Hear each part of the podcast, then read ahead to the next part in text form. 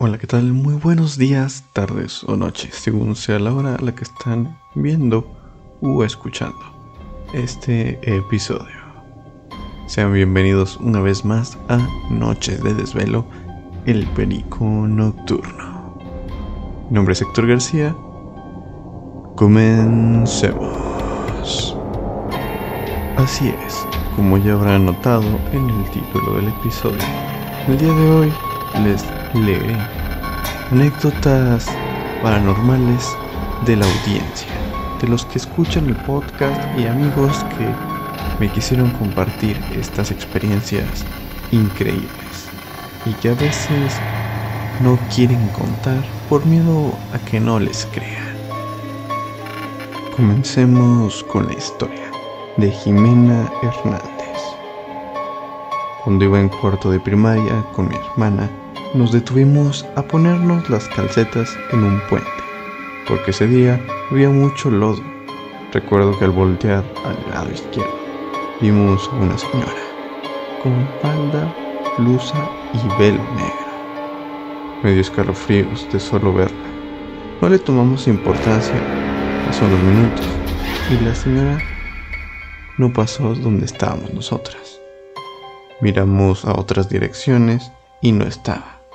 Y para el tiempo que había transcurrido, no era posible que se alejara tan rápido. Aparte de que eso había mucho lodo, hubiéramos notado por dónde se había ido. Después de eso, nos apuramos para ir a la escuela. Imaginen que van caminando, ya sea con un amigo, un familiar o incluso un desconocido. Sí, van por la misma ruta y terminan viendo que hay alguien detrás de ustedes.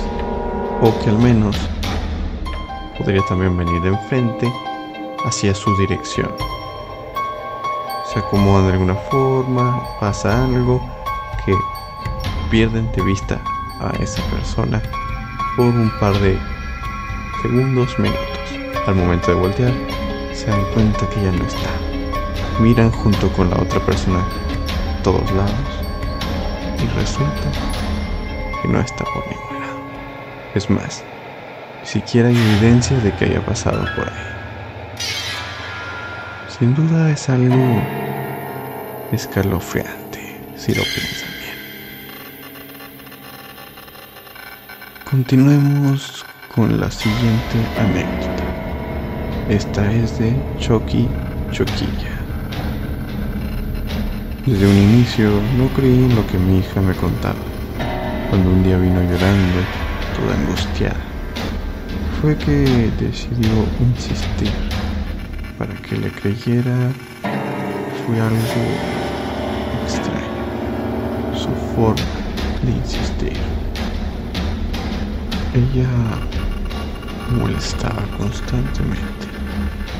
Decía que en la casa habitaba un duende, pero que este era malo. Pude observar que de la nada le hacía caer. Le tiraba de los pies dormida y le tiraba del cabello.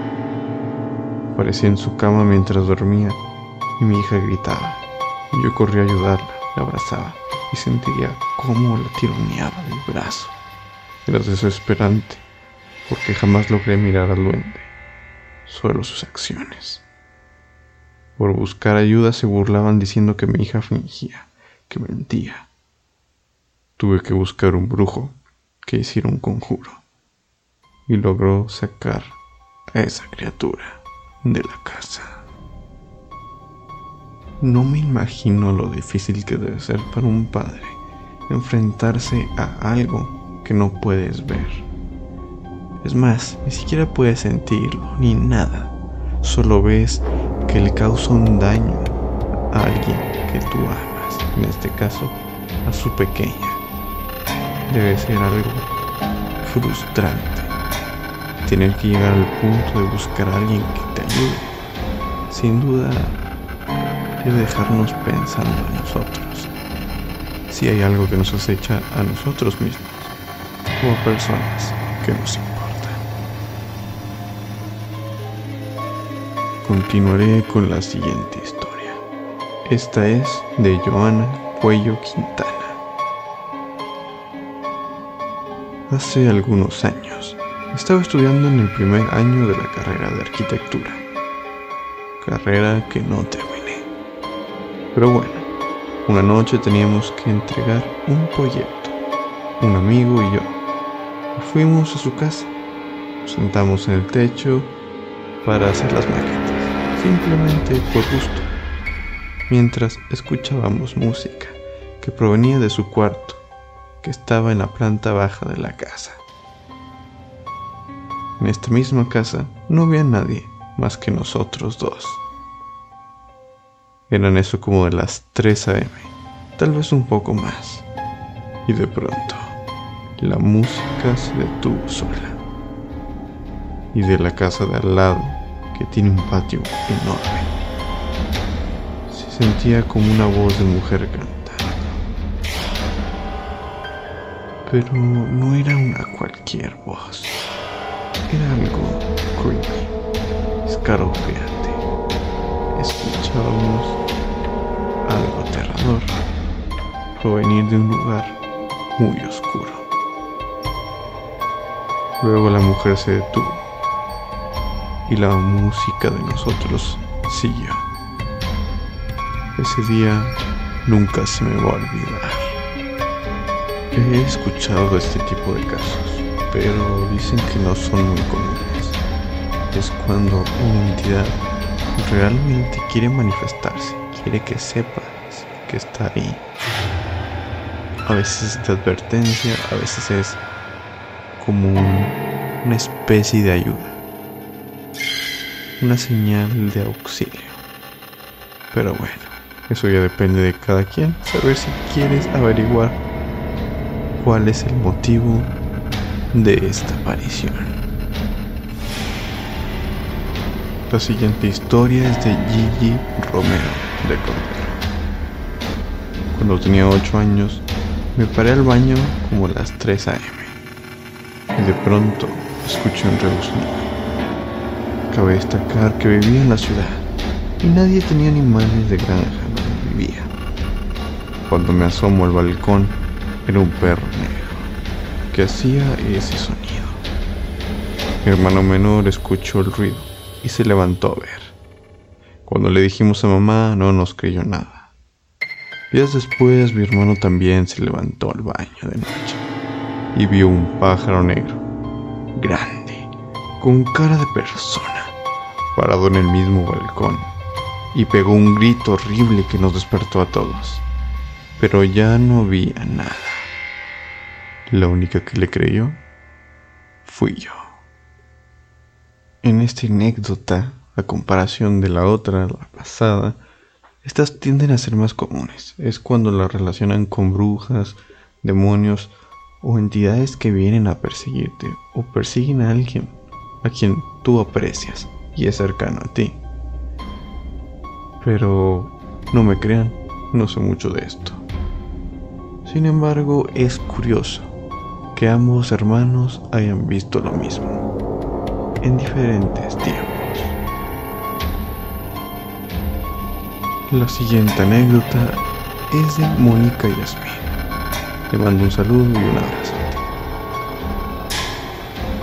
El primo de mi abuelita, que vive en Tampico, su casa está enfrente de un hospital abandonado. Una vez cuando teníamos como seis años, nos contaron que la enfermera que trabajaba ahí se volvió loca y hacía brujería con los pacientes. Una noche nos quedamos despiertos a ver si se veía algo. Y la noche se prendió una luz de un cuarto. Me pareció una silueta que se quedó toda la noche volteando hacia la casa. A la mañana siguiente le preguntamos a mi tío si ahí trabajaba alguien. Dijo que no, que todas las puertas estaban selladas. Estas historias de seres extranormales, paranormales, o como quieran decirle, en donde acosan a las personas de cierta forma, para mí son las que tienden a perturbar más. Pero no sé ustedes qué tipo de historias son las que les meten más escalofríos. Para finalizar, y no menos importante, he dejado una de las anécdotas de también un gran amigo, Alberto Solís. Mi abuela vivía conmigo y crecí con ella en mi infancia, mientras mis papás trabajaban. Recuerdo que un día durante la tarde ella estaba sentada en la sala y fui a ver la tele con ella. Pasando un rato me dirigí rumbo al patio a jugar y durante el camino hacia un lado del baño de la casa y escuché claramente cómo abrían la llave del agua del lavabo. Lo que miré en dirección al baño y venía entre el delgado espacio de la puerta y la pared que había una persona completamente de negro en el baño. Era una figura varonil y como si su cuerpo fuera de color negro completamente, sin mostrar alguna característica. Me asusté mucho porque se suponía que mi abuela y yo estábamos solos. Yo tenía ocho años y ella era una anciana.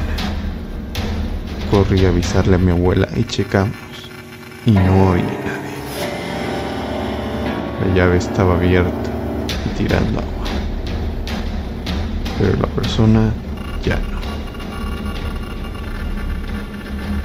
En este tipo de historias es con las que más empatizo, porque es algo que yo ya he vivido, más directamente.